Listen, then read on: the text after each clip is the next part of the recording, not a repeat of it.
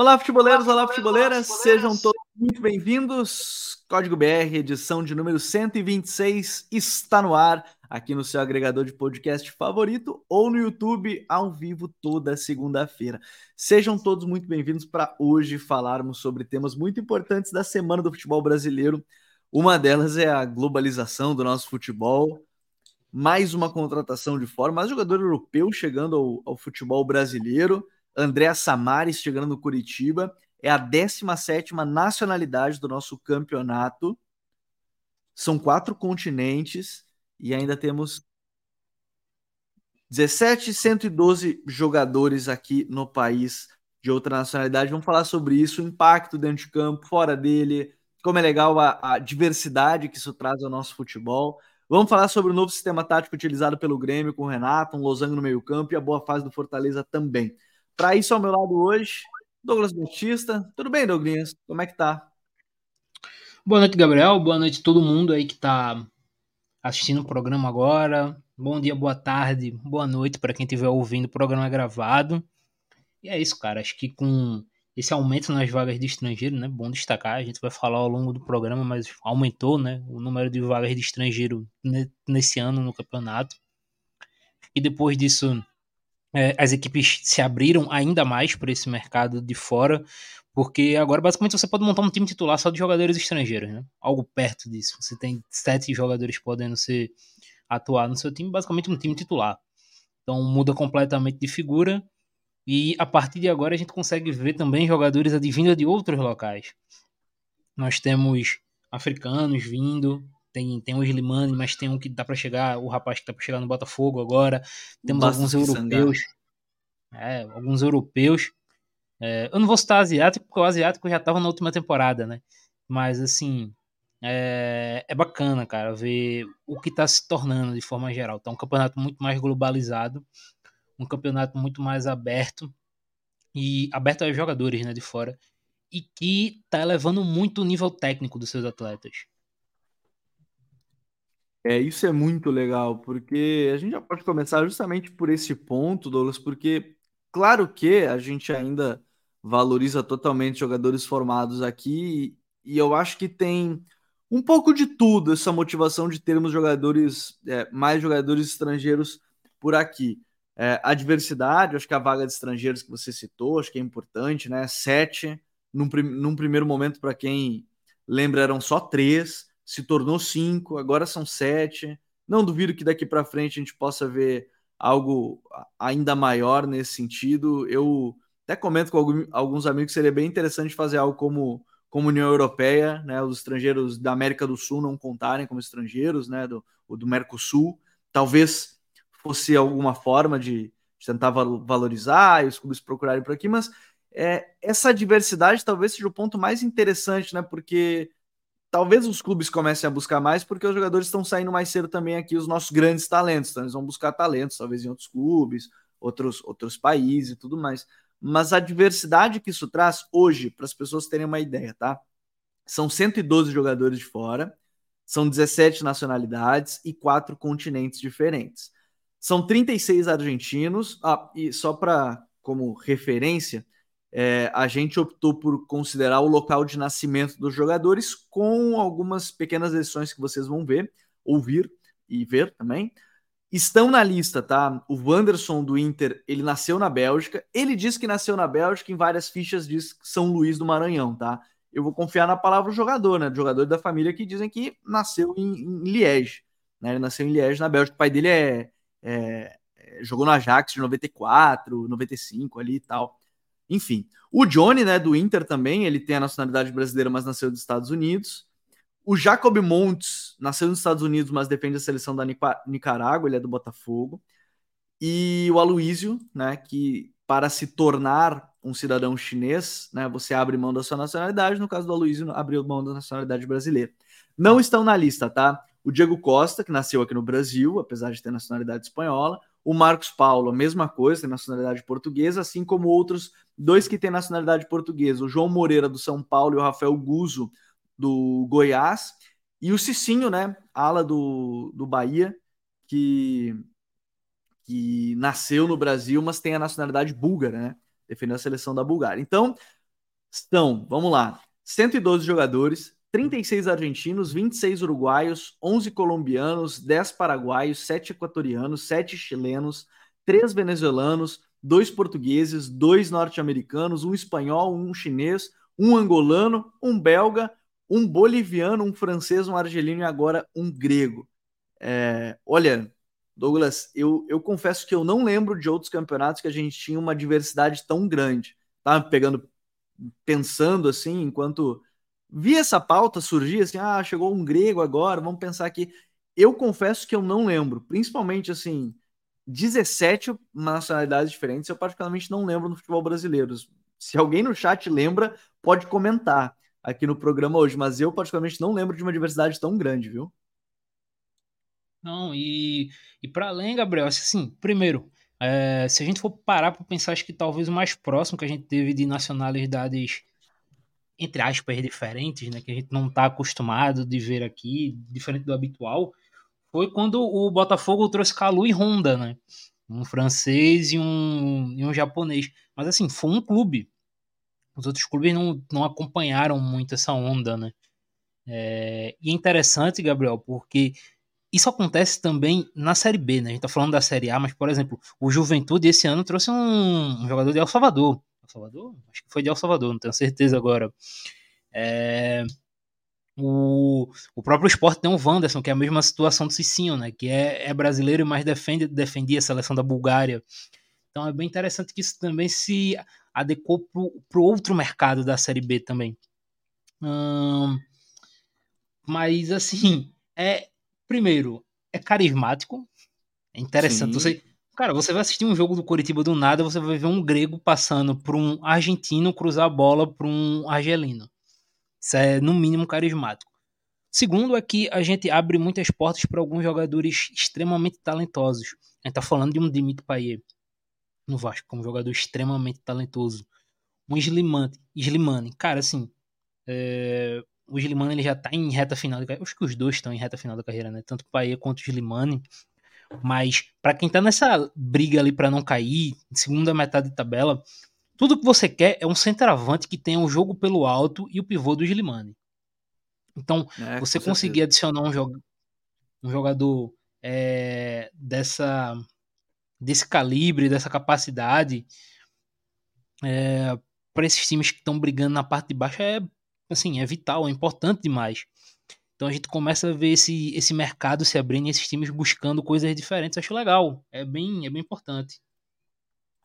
É, eu acho que isso é, isso é, isso é muito interessante, porque você pega aí esse, esses jogadores e é claro que há um impacto muito grande dentro de campo, que devem ter um impacto muito grande dentro de campo. Pô, um campeonato que tem, aí pegando até os sul-americanos são mais comuns aqui no futebol brasileiro, mas jogador de nível de Luiz Soares, jogador como foi é o Arrascaeta nos últimos anos, é, enfim, cara, a gente vê vários jogadores de alto nível, isso estando só dois uruguais, mas há alguns anos você pode falar do Alessandro como foi impactante no Inter, você pode falar é, agora dos mais recentes, né? Você pega jogadores que estão chegando agora, mas é, para mim tem um impacto também cultural, o, o, o, Douglas, no sentido, pegar um colombiano, o Rames Rodrigues, cara, o Rames Rodrigues tem 30 milhões de seguidores, ou, ou mais até. Eu posso até estar errado no Instagram dele. É, é um impacto também de, de chegarem mais pessoas, porque hoje em dia, 52, eu falei 30, cara, ele tem 52. Perdão, Ramos. Perdão, outras 20 milhões de pessoas que seguiam ele, eu, eu excluí elas rapidamente. 50 milhões de, de, de seguidores, assim, porque hoje a gente vive uma era também dos torcedores de jogador, né, Douglas? Então, assim, chegar nesses caras desse nível, é, não só porque são estrangeiros, mas desse nível, é, você atrai um público muito grande, mesmo que, enfim, a gente fala aí de um campeonato que às vezes é mal organizado, isso é um tema para muitas horas de debate, mas é, é, trazer esses caras também é um impacto de trazer torcedor, querendo ou não. Eu lembro que a gente fez o vídeo do, do Slimani e tem comentário de argelino no, no vídeo do Futuri. Eu fiquei impressionado, cara. Tem comentários em francês, tem comentários em, ali que eu não sei ler em, arg, em argelino, né? Mas enfim, tá lá em árabe, certo? Uh, cara, eu fiquei impressionado porque isso chega em muita gente. Chega em muita gente. Então, assim, esse é um impacto muito forte. O futebol, futebol brasileiro também, né, Douglas? E antes de começar, Gabriel, acho que eu queria destacar um, uma situação, acho que todo mundo aqui vai concordar, todo mundo, eu e você, todo mundo agora, todo mundo que estiver ouvindo posteriormente, e a CBF vende muito mal isso, inclusive. Porque nós temos Total. confrontos de nível gigantesco em, em, nome de jogadores, em termos de jogadores, e a CBF explora pouco. É, a gente tem, teve como nós tivemos, né? Confrontos do tipo Soares contra Marcelo e etc. Jogadores de assim, tamanho gigantesco é, mundialmente. E a gente fala pouquíssimo, cara, disso. A gente vê pouco material quanto a isso. Esses jogos têm que ser muito bem divulgado. Muito bem divulgado. Então, é, é, um ponto principal. Acho que, mas sim, aumenta muito a visibilidade. Porque em alguns casos nós estamos falando de jogadores que, além de serem muito famosos, Gabriel, são ídolos nacionais. Sim. O Rames é um dos principais jogadores da Colômbia no século. Eu não vou dizer da história, porque eu não sou um profundo conhecedor da história do futebol colombiano. Mas o Slimani é um dos maiores jogadores da história do futebol argentino. É Ele é o maior né, da, da história. Ah. O Samares na Grécia também é enorme. Então, você termina tendo jogadores muito grandes nas suas nacionalidades, o que por si só já atrai jogador, é, torcedores para assistir seus jogos. A gente pode pegar um, um exemplo recente. Tinha muita gente do Peru que acompanhava o Guerreiro. Não, não queria Sim. saber se era no Corinthians, no Inter, no Flamengo, queria ver o Guerreiro, porque Cara, o Guerreiro é o principal jogador aqui... da história do país. A aconteceu isso, Douglas, assim, como eu moro em Porto Alegre, é mais fácil de ver essa situação, mas assim, repórteres equatorianos vindo para Porto Alegre para cobrir a chegada do Ener. Não é uma coisa tradicional, assim, é, um, é, um, é o capitão da seleção equatoriana, né? Então, a gente vê esse impacto, e aí, é claro que a gente fala da globalização, e, e é uma pena, né? Porque se a gente pegar essa globalização, você olha, eu vou pegar a rodada passada como exemplo. Rodada passada do Campeonato Brasileiro teve dois jogos no sábado, dois em horário diferente, ok? Você poderia acompanhar os dois jogos, tá? Beleza. Só que aí no domingo, a CBF simplesmente colocou oito jogos. Oito. Um às 11 da manhã, beleza, dá para acompanhar separado. Aí você tinha três jogos às quatro da tarde, três jogos às seis e meia e um jogo às sete. Então, assim, é, é uma pena porque aí você tem um monte de jogador que atrai torcedor, atrai gente, atrai pessoas de fora para acompanhar nosso campeonato, que eu vou seguir sempre batendo na tecla, que tecnicamente é sim um top 5, mas por vários motivos ele não consegue ser um top 5 geral do futebol mundial, por outros motivos. É, é a organização. Então, assim, ter esse tipo de impacto seria muito grande, né? Dá para aumentar o potencial do brasileiro com essa globalização, digamos assim, mais ainda, né, Douglas? Sim, cara, vamos lá. Nós temos um campeonato que, além de grandes jogadores, tá tendo uma média de público muito boa. Nós estamos uhum. vendo estádio lotado, com torcidas extremamente ativas. E assim, é muito. Todo mundo aqui deve concordar. É muito mais legal tu assistir um campeonato, um jogo, que o estádio tá pulsando, cara, que o estádio tá cheio. Você tem um barulho por trás da torcida.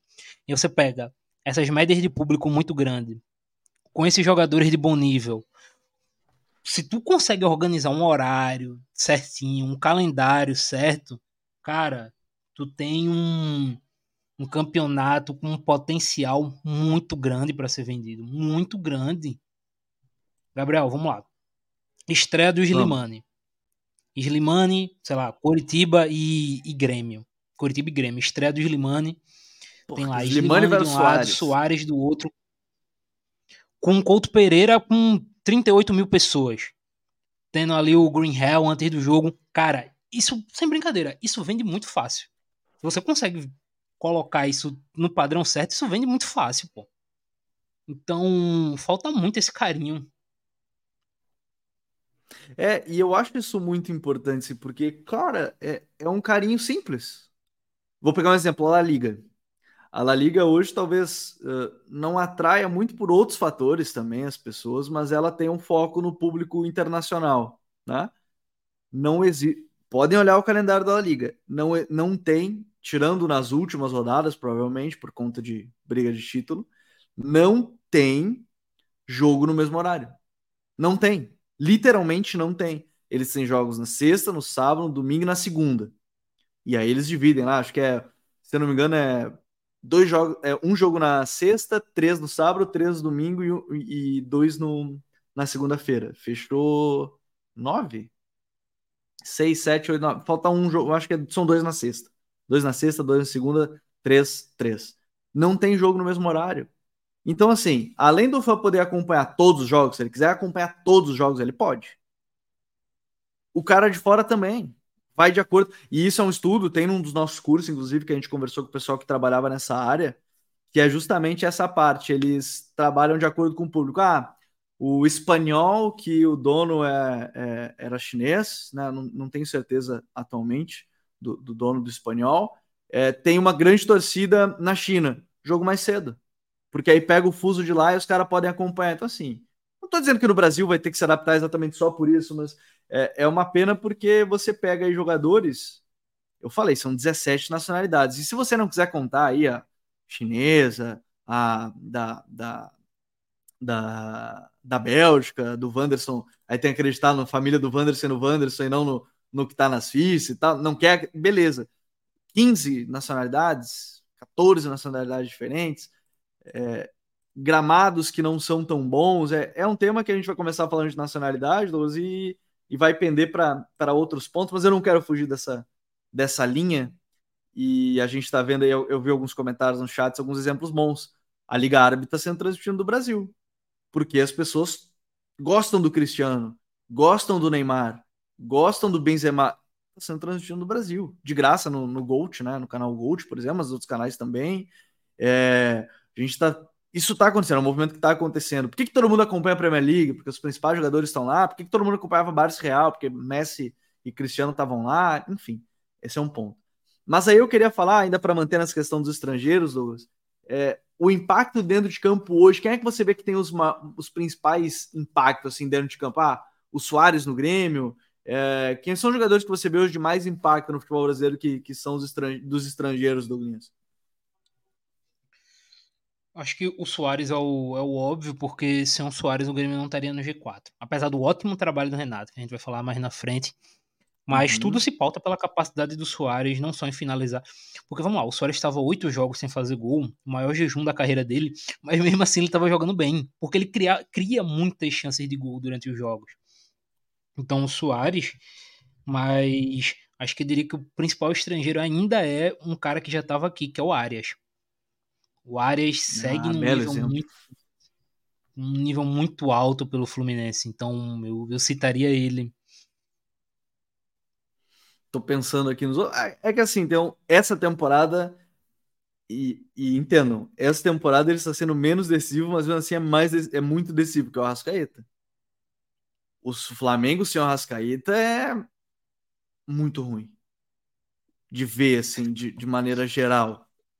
Porque. O próprio Gustavo Gomes, né? É, o Gomes é impactante. Porque assim, o Arrascaeta. É que eu não tenho essa estatística em mãos, eu não quero trazer um dado aqui sem, sem, sem ter esse embasamento, eu teria que confirmar. Mas o Arrascaeta participou de praticamente 80% dos gols, se não me engano, das partidas que ele atuou. Era, era uma coisa assim. Era, era impacto nesse nível. É... A gente tá falando de um jogador que as lesões atrapalharam essa temporada, mas é um jogador ainda muito muito impactante né, no time. Gustavo Gomes, que o Douglas citou, acho que é um, um bom exemplo. Tava pensando em, em outros. Um que eu esperava mais, acabou não rendendo tanto nessa temporada, é o Zaratio, por exemplo, argentino, né? Que, enfim. E, e assim, nós citamos a maioria, né? Jogadores. E foi muito bem no título brasileiro, né? Diga-se de passagem, de 21, mas depois não foi tão bem mais. E nós estamos citando, Gabriel, é, em específico, jogadores é, que já estavam no Brasil de forma geral, mas se nós formos pegar contratações, até sem grande hype, nós tivemos algumas de jogadores que são é, referências importantíssimas nos seus times. Vamos pegar, por exemplo, o Batalha, que hoje é o capitão do Atlético Mineiro, inclusive.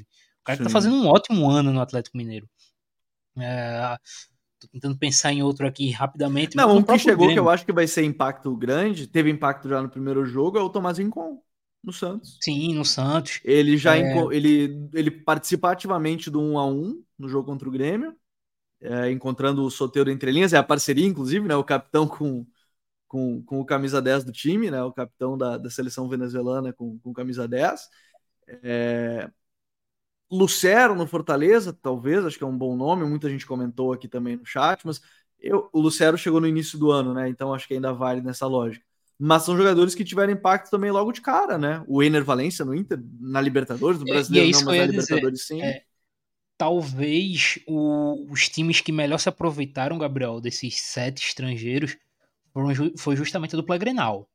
O Grêmio a gente já citou aqui que quase todos é, os estrangeiros são titulares no Grêmio. No Inter a gente tem o Mercado, referência defensiva junto do Vitão. O Ener que chegou e tá decidindo os jogos de Libertadores. O Arangues, cara. Cara, o, o Rocher, né, tá... chegou, goleiro. Sim, o Rocher. Então, assim, a dupla Grenal é provavelmente quem. A galera são os dois que mais aproveitaram essa, essa, essa oportunidade, né? De poder ter mais estrangeiros. O Fabian, tem o Fabian Bustos na lateral direita do Inter. Fica então, como curiosidade, tá? É, eu tava com essa na cabeça e não vou deixar passar. Se você considerar o Johnny e o Wanderson, Inter e Red Bull Bragantino, o Inter escalou nove estrangeiros, contar os dois. Né? Obviamente não pode Uh, eles só podem porque tem nacionalidade, mas jogo contra o Red Bull Bragantino, a escalação do Inter tinha o Rocher, uruguaio, Bustos, argentino, Mercado, argentino, Nico Hernandes, colombiano, Arangues, chileno, Carlos Depeno, uruguaio, Ener Valência, equatoriano, aí você pode considerar o Wanderson belga, o Jones é, norte-americano, mas enfim. É, e outro, outro time que se reforçou bem para essa janela com jogadores estrangeiros, pegando o, é o Vasco, né, Douglas? Trouxe um líder do time, que já está sendo um líder que é o Medel, e o cara que tá fazendo as jogadas ofensivas praticamente, né, finalizando elas, que é o Verrete. Sim, e, e aí, Gabriel, é, é muito interessante essa questão dos estrangeiros, porque esse ano, diferente de outros anos, ela se alongou muito, e aí eu peço até para todo mundo prestar atenção nisso, para, não vou dizer todos, mas pelo menos 90% dos clubes, porque uhum. até alguns anos atrás, quando a gente pegava, é, acho que sete, oito anos atrás, a vaga era apenas de três estrangeiros. E muitos times não cumpriam sequer as três vagas de estrangeiro. Não tinham uma, duas vagas, uma ou duas vagas usadas. Sim. E esse ano, eu acho que com exceção do Cruzeiro e do Cuiabá, o Cuiabá tem dois, né, se eu não me engano, que são o Cepelini e o Pita. Eu não sei se tem outro, eu tô, tô esquecendo, mas acredito que não. Todo mundo tem uma quantidade grande de estrangeiros. O Bahia tem muito estrangeiro. O Fortaleza tem muito estrangeiro também. O Cruzeiro tem poucos, né? O Cruzeiro e Cuiabá, que eu disse, mas o Atlético Mineiro, o Palmeiras tem muito, o Bragantino e por aí vai, cara. A gente tem um, uma infinidade de estrangeiros aí. Então, a galera que não tá usando as sete, pelo menos quatro a cinco vagas eles estão usando com tranquilidade. É, porque então, 7 ainda é um número bem considerável, né? Se parar pra pensar, 7 é um número muito considerável. Mas eu acho que por essa lógica que você falava, é, um bom exemplo, a gente vai falar daqui a pouquinho sobre o time, é o Fortaleza. Quando, né, por questões, às vezes, preconceituosas de maneira geral, quando, quando se olha os times do Nordeste, você ia falar. E nem preciso pegar da Série A, né? O Esporte contratou o Robert Rosales da seleção venezuelana também, né? Nessa, nessa janela de transferência. Mas o Fortaleza hoje tem sete. Né? O Fortaleza tem no seu elenco o Tobias Figueiredo, né, português. Aí tem o Gonzalo Escobar, lateral esquerdo argentino, e o Brits, zagueiro barra lateral direito argentino. Aí tem o Tomás Pochettino também argentino, e Manuel Machuca, o Lucero e o Silvio Romero. Basicamente uma legião de argentinos, né, a equipe do, do Fortaleza. Mas se falassem pra gente há cinco anos que o Fortaleza teria sete estrangeiros no elenco, muita gente não ia, não ia acreditar. E é uma internacionalização da própria marca do Fortaleza, né? E são quatro, pelo menos quatro titulares, né? O Sim. Blitz, o Pochettino, o Machuca, que agora tá, tá lesionado, né? Tá machucado. É... Mas ele e o, e o Lucheiro, né? né? Então o Fortaleza, ele basicamente tem todos. Tinha, tinha. Eu fiquei feliz de poder fazer.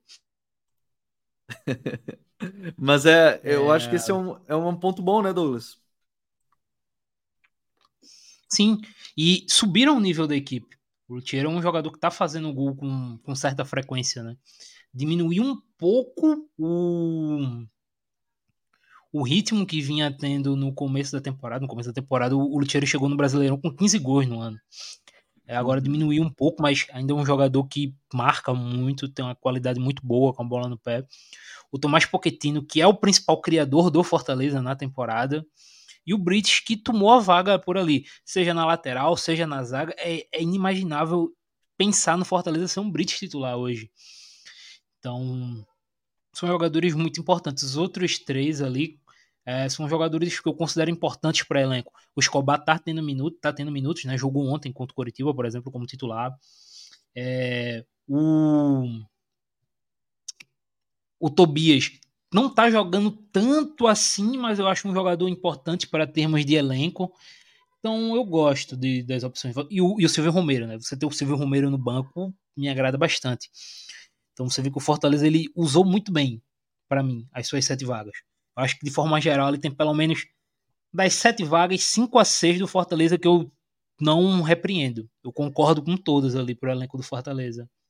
É, o Inter agora anunciou o Gumalo, agora tem oito estrangeiros, né? Não, não tem mais, já tem até acima do limite. O Inter, Pro, o Inter com o Grêmio aqui no Sul foram clubes que brigaram para ter mais, na época mais de três vagas, brigaram para ter cinco, aí brigaram agora para ter sete. Daqui a pouco certamente vão brigar para ter mais. Anotem, anotem isso aqui, a hora que pintar a oportunidade eles vão, vão cobrar. E só um comentário que eu achei muito interessante durante a, a live hoje, Douglas, que é do nosso querido Leandro Leitão, que ele fala que Fortaleza ainda tem um psicólogo mexicano.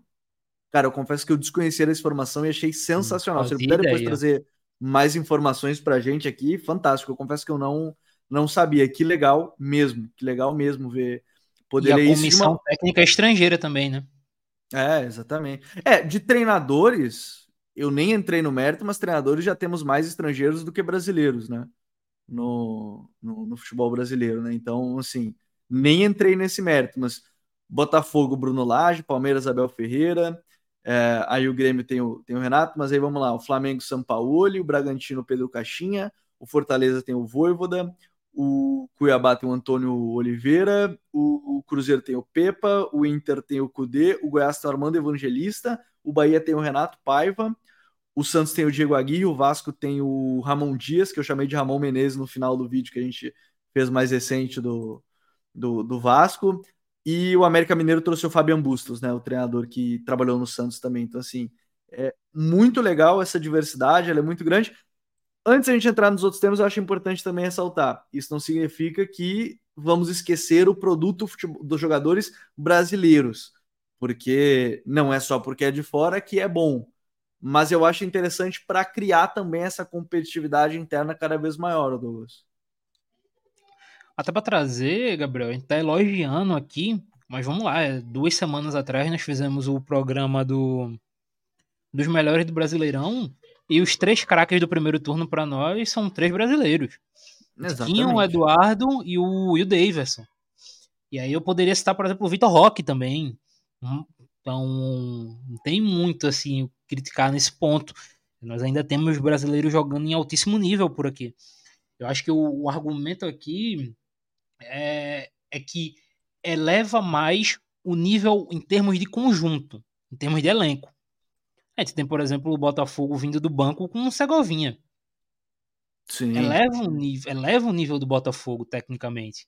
Então, acho que esse é, é, essa é a grande situação. Nós não estamos aqui falando que automaticamente todo estrangeiro que chegar vai ser Pique, Rames Rodrigues, Slimani são caras que vão chegar para tomar conta do time. Pique Soares quer chegar e ser a principal estrela. Não, é que quando você abre o leque, você consegue trazer bons jogadores também para compor elenco, porque na minha visão antes era o seguinte, com cinco, três vagas, o estrangeiro que chega ele tem que chegar para ser titular. Exato. Você não vai gastar uma vaga para um cara ser reserva. Agora, com um número mais alto, com mais gente podendo ser contratada, eu acho que também já abre o leque do pô, eu posso trazer esse cara aqui para ele compor o meu elenco. Então tu consegue ter um elenco talvez mais recheado, trazendo um estrangeiro por ali, não precisa necessariamente ser um titular, que é o que, por exemplo, o Grêmio fez, o Inter fez, o Fortaleza fez, que a gente acabou de falar. Então, esse é o grande ponto para mim. Não tá falando necessariamente que todo estrangeiro que chegar vai ser titular em um, um uma estrela aqui.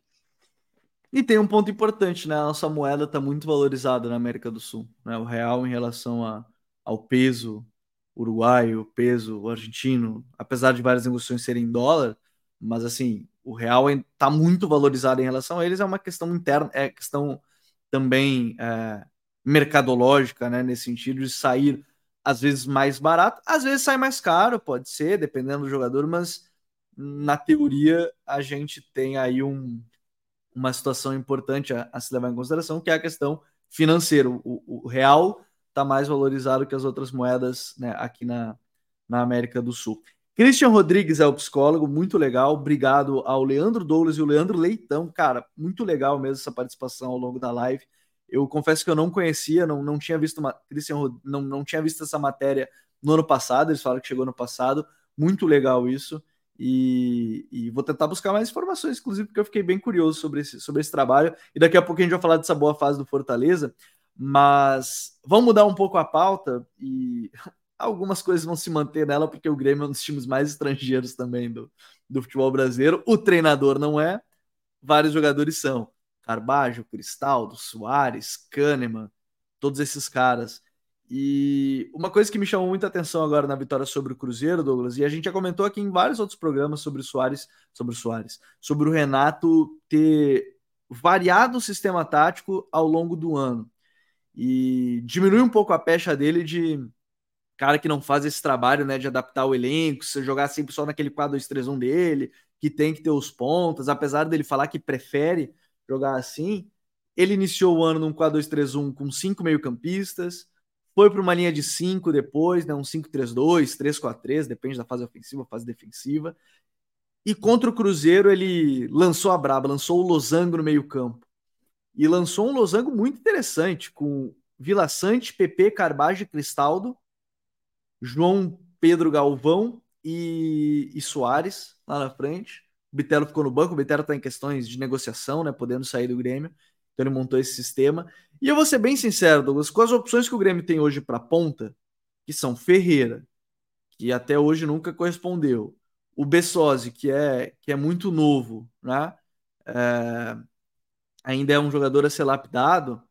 Eu, particularmente, acho que se adapta muito melhor a esse elenco Vale lembrar que o Renato já tinha usado o sistema losango uma vez na carreira, no próprio Grêmio, mas eu digo nesse, nessa temporada. O Lucas Ferri comenta aqui pra gente também. Boa lembrança dele de 2010. É, eu tenho a impressão que encaixa muito mais um sistema com mais meio-campistas para o Grêmio do que ter pontas. O Grêmio não tem pontas. Por que, que vai colocar o Ferreira, que nunca rendeu tanto, ter que botar o Bitelo mais aberto pelo lado direito, porque não tem um ponta direito, porque o Iturbe não rendeu o esperado. Eu não sei o quanto o Grêmio esperava também do, do Iturbe de maneira geral. Mas assim, é, eu tenho a impressão que um sistema com quanto mais meio-campistas, melhor, olhando a ótica do Grêmio e o elenco do Grêmio. Sim, eu acho que o... a grande questão relacionada a essa é, aos meio-campistas é que realmente o Grêmio tem meio-campista de, de qualidade muito boa. É, se a gente for voltar um pouquinho no tempo, Gabriel, e aí não tô nem falando em 2010, como o Lucas lembrou, vamos voltar um pouquinho, quatro meses. O Grêmio que começou muito bem a temporada com o Renato era um Grêmio que jogava com cinco meio-campistas. Jogava no 4-2-3-1 sem ponta, jogava com todo mundo sendo meia, né? Com o Vina, eu não lembro, acho que era o Bitelo, né? Que jogava como meia pela direita e o Vina como meia pela esquerda. E aí jogava com o Carbajo centralizado, acho que era isso, não, não Posso estar errando aqui. Mas assim, sempre fez sentido para esse time do Grêmio. O Grêmio tem o grande uma das grandes críticas ao Grêmio desse ano é justamente a dificuldade desse time no 1 um, um para um, né? Que não tem esse jogador. Então, se você não tem esse jogador do 1 um para 1 um regular, é, você forçar a sua equipe a ter alguém assim que vai baixar o nível ou forçar uma jogada dessa para o seu time estar tá, é, tendo diversas perdas de posse, faz muito mais sentido você potencializar outros jogadores e outras formas de jogar. Você termina tendo um Carbajo, por exemplo, muito mais ativo na, no último terço do campo, jogando com esse losango. Entrando na área, finalizando. Fez um belo gol ontem, inclusive. Belo gol. E aí é, é engraçado porque eu não sei até onde, Gabriel, é, até onde a dupla Galvão João Pedro, né? Eu quero falar João Pedro, é melhor falar João Pedro. Você a vida chamando ele de É porque tem o João Pedro. Pedro lateral, aí eles é. colocaram é. o Galvão ali no. Galvão, no, junto no Passei nome. a vida chamando ele de João Pedro, eu vou chamar ele de João Pedro. A dupla João Pedro e Soares, eu não sei até onde ela vai render em termos físicos ao longo da temporada. Mas se a uhum. gente for pensar tecnicamente, as características deles são muito compatíveis para jogar em dupla. Muito compatíveis. Para mim, a grande questão é física. Que eu acho que torna-se muito complexo você jogar com os dois durante períodos muito longos de jogos é, e até durante um mesmo jogo. Mas é uma dupla extremamente complementar. O João Pedro é um jogador de muita força, o Soares é um cara muito criativo. Então, acho, acho bacana a tentativa do Renato. Acho que o Renato tá fazendo um trabalho muito bom nesse ano, cara. Muito bom. É... Até porque se a gente pegar assim de maneira geral, né, Douglas? Vamos lá. É... O elenco do Grêmio, a gente tem que levar em consideração. O Grêmio recém voltou à Série A. Fez contratações impactantes, né? Caso do Cristaldo, obviamente o caso do Soares nem se fala, o Carbajo mas de maneira geral, você agora, essa janela agora trouxe o Rodrigo Eli, né, para ser um reforço um pouco na, na, defesa, mas a gente olha o elenco de maneira geral, não é um elenco de G4, mas tem jogadores que têm total capacidade de deixar o time G4. Soares, Cristaldo, Carbajo, mas assim, o elenco como um todo é um elenco desequilibrado que o Renato está tendo que se virar, né? Sim. Se a gente for pegar, Gabriel, de forma geral, o principal meio-campista do Grêmio no campeonato tem sido o Vila Sante, e o Vila Sante no passado não era uma unanimidade na Série B do Grêmio. Longe disso. A Série B do Vila Sante foi bem oscilante, bem oscilante mesmo.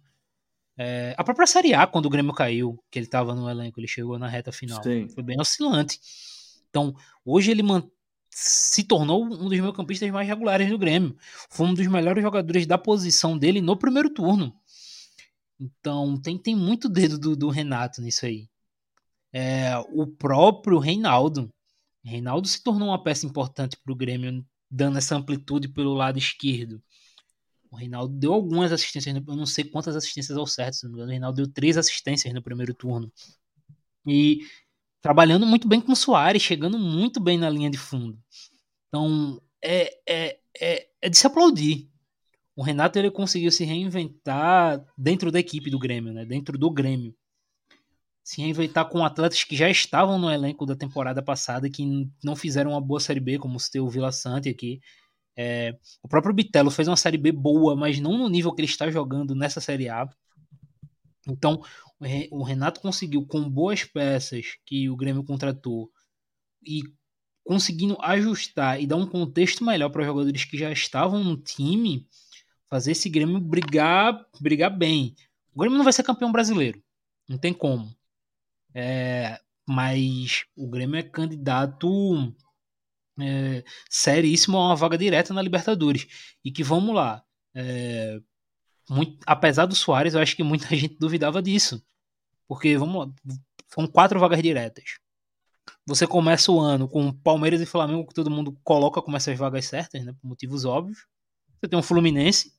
E aí, no outro bolo, apesar de você ter o Soares, você tem um Atlético Mineiro, você tem um próprio Inter que foi vice-campeão na última temporada, rival do Grêmio, um Atlético Paranaense, vice-campeão de Libertadores. E dá para dizer tranquilamente para mim que o Grêmio vai conseguir essa vaga aí no G4, Gabriel. Ele tá muito bem estabelecido para conseguir essa vaga direta.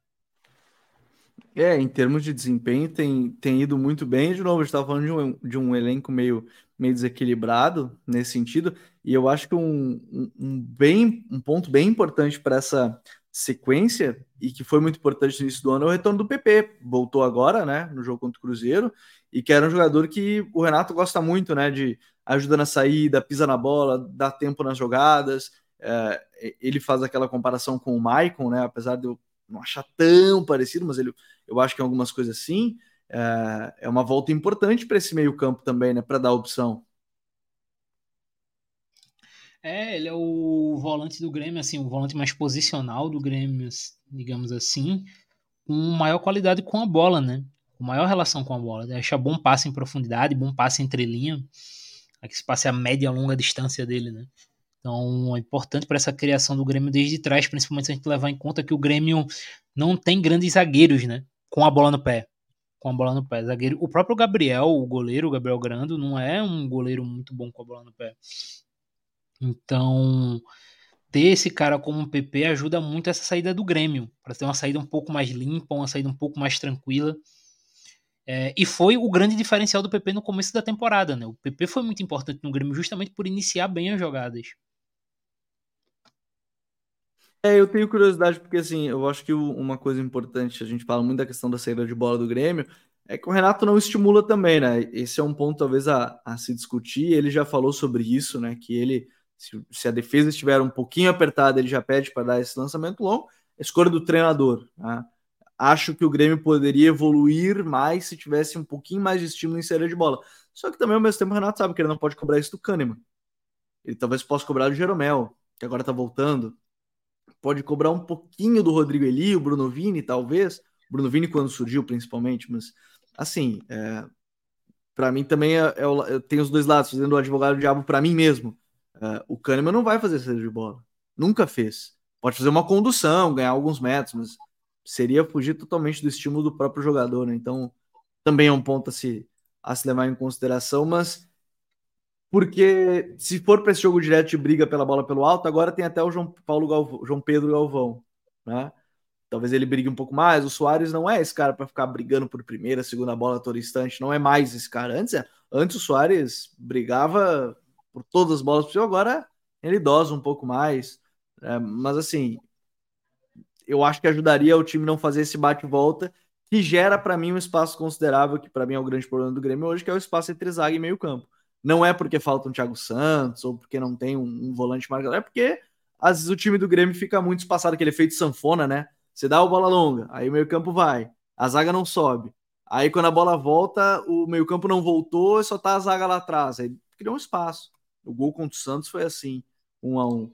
Então, acho, acho, aqui da minha cadeira, sentado, olhando os jogos, que talvez alguns estímulos maiores na saída de bola poderia ajudar. Mas também acho que os jogadores hoje também não são exatamente dessa, dessa característica aí para o elenco, mas talvez seja o ponto a, a evoluir. Ainda vai ter janela, vai ter tudo mais, vai ter a questão da saída do Soares na temporada, como é que vai acontecer, o que, que vai mudar. Acho que tem, tem bastante coisa ainda, mas para mim o grande ponto é o Renato apostou em mais um sistema tático, mais uma mudança.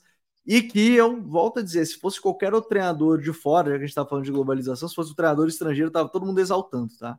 Para mim, esse é um ponto que a gente tem que colocar aqui em debate. Se fosse outro treinador fazendo três mudanças de sistema tático no mesmo campeonato, tenho certeza que muita gente já está elogiando pra caramba em todos os lugares. Tá? Não sei tudo, mas eu tenho a impressão. Se é, sei lá, cara, o, o cara nasceu em outro Pô, país. Se é o São Paulo fazendo isso aqui, a internet tá tendo uma síncope.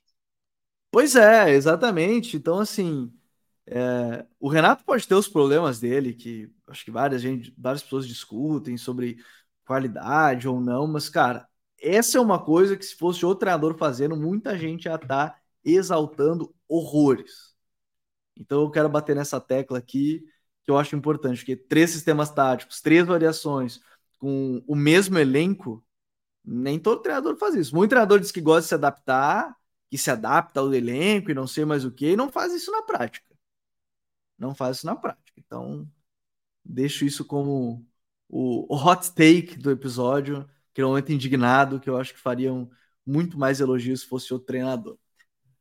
Bom, vamos sair do sul agora. Eu tô de casaco aqui hoje no programa.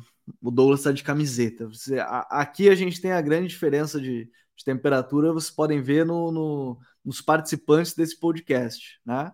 Eu do sul, com um casacão de pelo por dentro, e o Douglas Nordeste. Tá lá, camisetinha, tranquilo. Douglas, vamos falar agora, ainda no futebol agora do Nordeste, falar do Fortaleza, que a gente já comentou bastante até dos estrangeiros, né? São sete. Fase muito boa do time do Voivoda, 11 gols nos últimos quatro jogos. Acho muito interessante isso.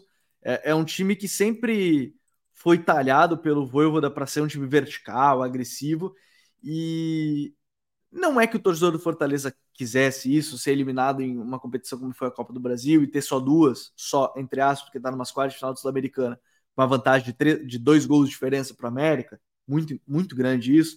Tá a três pontos da zona de classificação para o G6 do Campeonato Brasileiro, né? Tá com 32 contra 35 do Red Bull Bragantino.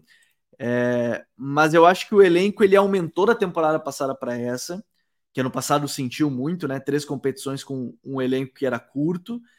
Essa temporada, esse elenco para duas competições, beleza. Para três talvez fosse um problema ainda, mas para duas conseguiu competir muito bem. E, e, eu acho que o Voivoda, esse time de Fortaleza, tá, se você olha para ele, você sabe que é a cara do, do Voivoda, né? agressivo, vertical, recuperou a bola, atacou e, e eu acho que a gente olha os, os jogadores que tem nesse 4-2-3-1, com, com Marinho pelo lado direito, Machuca pelo lado esquerdo, Guilherme também agora jogando com a lesão do Machuca, o Machuca tá voltando agora, Lucero de 9 e Pochettino, a verticalidade é uma cara, é uma identidade muito forte, né, do Fortaleza com o Voivoda desde praticamente toda a passagem dele pelo clube, né? Sim, e Primeiro, Gabriel, acho que vale citar, a gente falou do Renato agora. É bom citar que o Voivoda também foi um treinador que muda muito de esquema, mudou muito de esquema ao longo desses três anos de Fortaleza. Ele começa com três zagueiros, faz toda aquela campanha histórica com três zagueiros. Aí ano passado ele corta para aquele 4-4-2, jogando ali com Galhardo, com do plano, com Pedro Rocha, às vezes, às vezes com outro atacante, às vezes com Robson e etc. É... E agora a gente já vê ele mudando de novo, né? Ele testando aí esse 4-2-3-1, tá dando resultado. São, são um dos seus principais jogadores, que é o Hércules. Muito da queda de rendimento do Fortaleza, para mim, se deu posterior, posterior à, à saída do Hércules por lesão. Fortaleza não encontrou um jogador para substituir ele, não encontrou alguém que faz o que o Hércules faz, né? Que é encurtar essa distância, esse cara que pisa muito na área, esse cara que pressiona muito bem. A pressão do Fortaleza teve uma queda clara após a saída do Hércules. O Hércules é um jogador muito bom pressionando. Então o Fortaleza claramente não estava se acostumando a jogar sem um atleta do calibre do Hércules. É... Mas o Voivoda fez algumas mudanças, chegaram jogadores, né? Falou, falou, chegou o Machuca, chegou o Marinho, que ajudaram a equipe a melhorar. Mas eu acho que, Gabriel, o, o, o principal jogador que a gente tem que destacar aqui é o Caio Alexandre. Joga muito. Voltou. Voltou ao melhor nível. Ele teve, pós saída do, do Hércules, ele teve também uma pequena oscilação. Então aí você tem a saída de um dos principais jogadores, que é o Hércules, é, somada a uma oscilação. Então, é, para mim, pelo menos, eram os dois principais jogadores do Fortaleza, tá? O Caio e o Hércules. Então, você perde o seu melhor jogador por lesão e o seu segundo melhor começa a oscilar, é, é meio óbvio que o seu time não vai render o esperado. Mas nos últimos jogos para cá, o Caio voltou à melhor forma, tá num nível muito bom. E isso automaticamente cresce o Fortaleza. Ele é um cara muito bom na bola longa, que inverte muito bem a jogada, inverte rápido a jogada de um lado para o outro, consegue achar. Ele é aquele jogador que a gente sempre fala, né? O jogador subestimado do campeonato, o Caio Alexandre certamente é um deles. Sim, é, nós mesmos subestimamos, né? Porque ele poderia estar, por exemplo, na lista de, entre os melhores primeiros volantes que a gente fez duas semanas Sim. atrás do primeiro turno. Ele poderia estar tranquilamente. Então, esse cara subindo o nível, o Fortaleza automaticamente voltou a jogar melhor. E aí você tem o Lucheiro e o Galhardo voltando a jogar bem ali, revezando no, no comando de ataque, o Poquetino também, que deu essa oscilada ao longo da temporada, e tudo isso vai é, fazendo a equipe render melhor. É bom destacar, o Fortaleza teve um, um, momento bem ruim na temporada. O Fortaleza, em dado momento, chegou a ser, acho que, 13 terceiro, 14 quarto do campeonato. Engatando uma sequência de 3, 4 derrotas seguidas. Mas agora não, o Fortaleza está em alta. E, sem querer ofender os torcedores do América, mas com a chance gritante do Fortaleza nessa semana fazer a melhor campanha da história, segunda melhor campanha, né, da história de uma equipe nordestina num, numa competição internacional, que é chegar na semifinal da Copa Sul-Americana. Não vai ser a maior porque o CSA tem um vice, né, de Copa Comebol. É, mas é no mínimo a segunda melhor campanha da história de uma equipe do Nordeste numa competição internacional. A gente vê esse Fortaleza podendo ganhar um título histórico. São, vão ser três jogos para um, um título que todo mundo vai lembrar. É, é o famoso faltam três, né? É famoso, assim, de um lado, Fortaleza América, São Paulo, LDU, né? Estudiantes, Corinthians, Defensa e, e Botafogo. É, cara, é, é, uma campanha histórica, acho que o Douglas entra num, num ponto importante, sim, do time. Fácil, nem nada, né? Se passar, pega Corinthians ou Estudiantes, dois times bem chatos também de se enfrentar. O Corinthians numa oscilação, mas é um trabalho que pode ser porque assim, é um trabalho, e aqui não quero desmerecer o trabalho do Dorival no São Paulo, do, do próprio Lucha no Corinthians, ou Botafogo do Bruno Lage, mas é um seria muito legal ver o Fortaleza, por exemplo, campeão sul-americana, porque coroa um belíssimo de um projeto com a chegada do Voivoda, porque vamos lembrar, o Marcelo Paz não demitiu o Voivoda quando ele era lanterna do Campeonato Brasileiro no ano passado. Ele confiou no projeto, confiou no treinador, trouxe peças, o time voltou a subir depois de ser eliminado nas outras competições, né, na Copa do Brasil, na Libertadores, mas assim, é, seria muito legal de ver, não estou dizendo aqui que vai ser ou que tem que ser, mas que seria muito legal ver um projeto desse consolidado, é, dentro de campo com a identidade que o torcedor imagino que gosta de ver, com a cara do treinador, seria muito legal, né? Sim, cara, seria totalmente. E coroaria totalmente esse, esse mega trabalho, né? Vamos lá, o Voivoda no Fortaleza desde 2021. São duas campanhas de Libertadores no Brasileirão, um título de Copa do Nordeste invicto se eu não me engano, é o único campeão invicto da história da Copa do Nordeste. Tenho quase certeza que é o único campeão invicto. E bicampeão cearense, né? Conquistando o histórico tetracampeonato. Tetra ou pentacampeonato? Esqueci agora, perdão a torcida. É algo que o Fortaleza nunca tinha feito na história. Então, assim, o Ceará 2015 e 2020 foi invicto também, estava confirmando, da Copa do Nordeste. E você poder ter é, esse título da Copa Sul-Americana sendo o primeiro título internacional de uma equipe da sua região seria o maior título da história do clube. Coroar, coroaria esse trabalho de forma assim mágica histórica. Eu repito é o melhor trabalho que eu vi um treinador fazendo no futebol nordestino. Eu vi alguns trabalhos muito bons aqui mas o do Voivoda ele atingiu um nível de maturidade, de longevidade que eu tenho quase certeza que eu nunca mais vou ver. São três anos que a gente tá vendo Fortaleza sempre, pelo menos, brigando por vaga em Libertadores. É que talvez o mais impactante Sim. recente seja o do Nelsinho 2008. Eu sempre confundo os 8. anos 8 e 9, mas é 8, né? Talvez seja mais impactante 8. pelo título da Copa do Brasil, mas em longevidade, acho que é indiscutível, né? É, o Nelson ficou um ano e meio no esporte. Né? Ele chega em 2008, fica 2008 até o meio de 2009, pós saída da Libertadores. Então, o Voivoda ele tem um ano e meio quase. É porque ele não chegou no começo de 2021, né? Ele chegou lá para abril. Mas é são basicamente três anos do Voivoda, basicamente um ano e meio a mais que o Nelsinho. E mantendo esse nível de regularidade muito alto, cara. A gente for, e assim, a gente tá falando em títulos, mas a gente esquece que esse Fortaleza chegou na semifinal da Copa do Brasil também. Perdeu pro Galo ali, aquele Galo do Cuca que ganhou a Copa do Brasil, o Campeonato Brasileiro. Assim, e que por quê? É Esse aí, não tô dizendo que foi só por isso. O do Galo era bom, né, Douglas? Mas porque no jogo de ida tentou ser, ser o Fortaleza de querer atacar a todo instante e deixou muito espaço pro, pro Galo. Sim. Sim. E o Galo também teve aquela parada, né? O Galo fez três gols naquela ida e três gols com dois sendo chutes completamente O Arana, acho que é o Arana que faz o primeiro gol, é um chute. Pô, pelo amor de Deus, acho que o Arana nunca mais acertou um chute desse na carreira. Então, coisas do futebol, a casa, isso. É... Mas a gente pode ver um, um, um Palmeiras e Corinthians, Gabriel.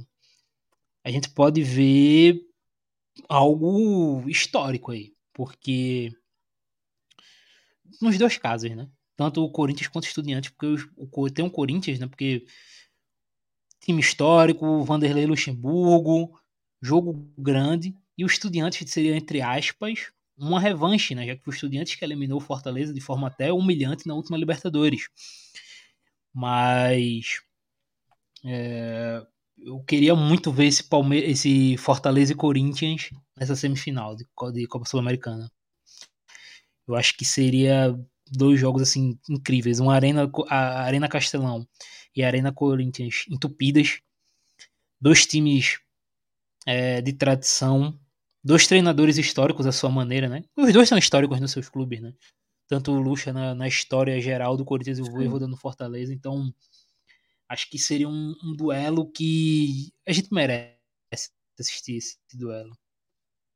Gosto, gosto dessa, gosto dessa ideia. Podemos ter aí quatro brasileiros, né, nas semifinais da, da Copa Sul-Americana.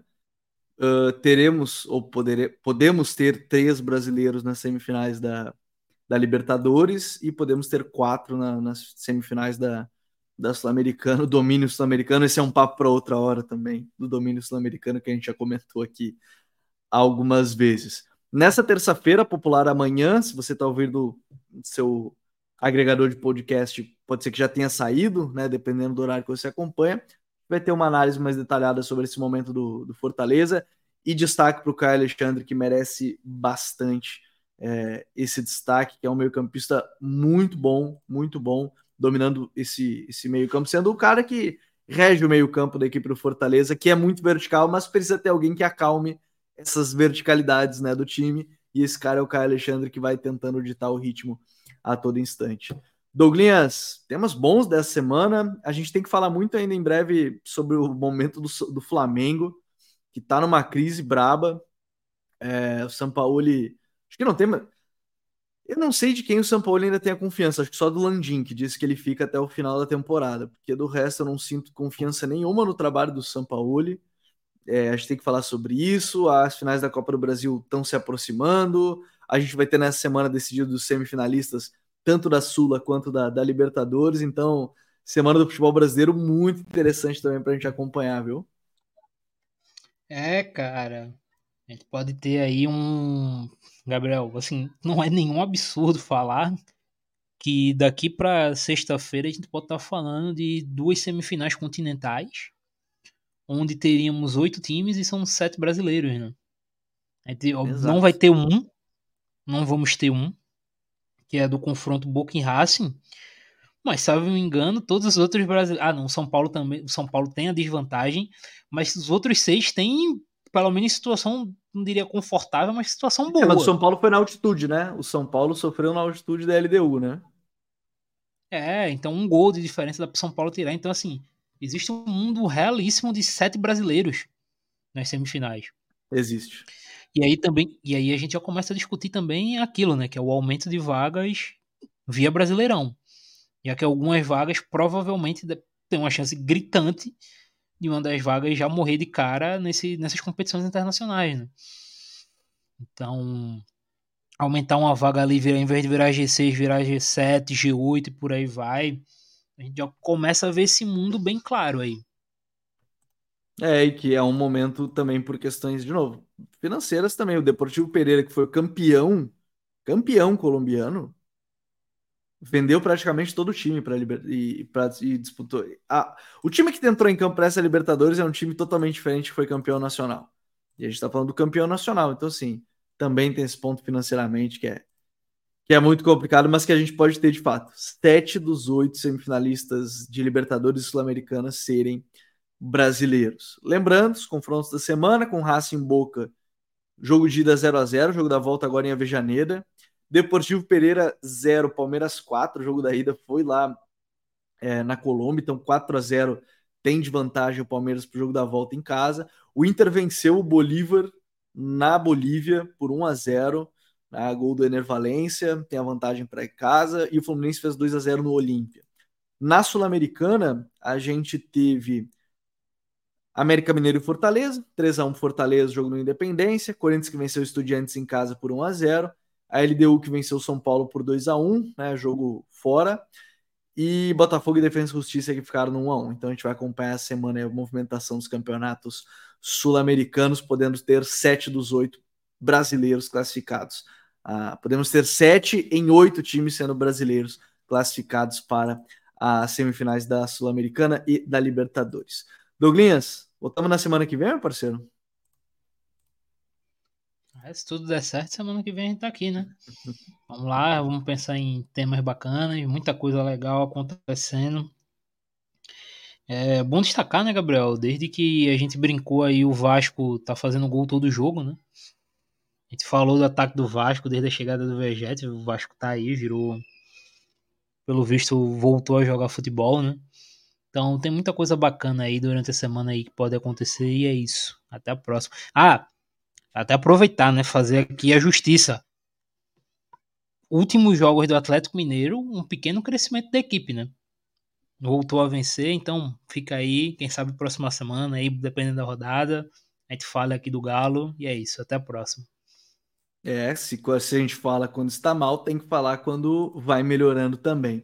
Então, semana que vem a gente volta, futeboleiros e futeboleiras, obrigado mais uma vez a todos que nos acompanharam. Se você quer receber conteúdo exclusivo, clica aqui no botãozinho embaixo, se torne um membro aqui do canal. Tem várias análises muito legais exclusivas para você. A mais recente é de uma jogada que sai gol a todo instante, uma jogada praticamente quase impossível de defender. Tem também análise sobre a importância de zagueiros construtores, tem da grande vitória do São Paulo sobre o Corinthians, tem uma live que foi prévia né, dos brasileiros na Libertadores e da rodada 21, mas que semanalmente a gente traz conteúdos exclusivos para vocês. Então, tornem-se membro aqui do canal. A gente volta na próxima semana. Um grande abraço a todos e até a próxima. Valeu, tchau!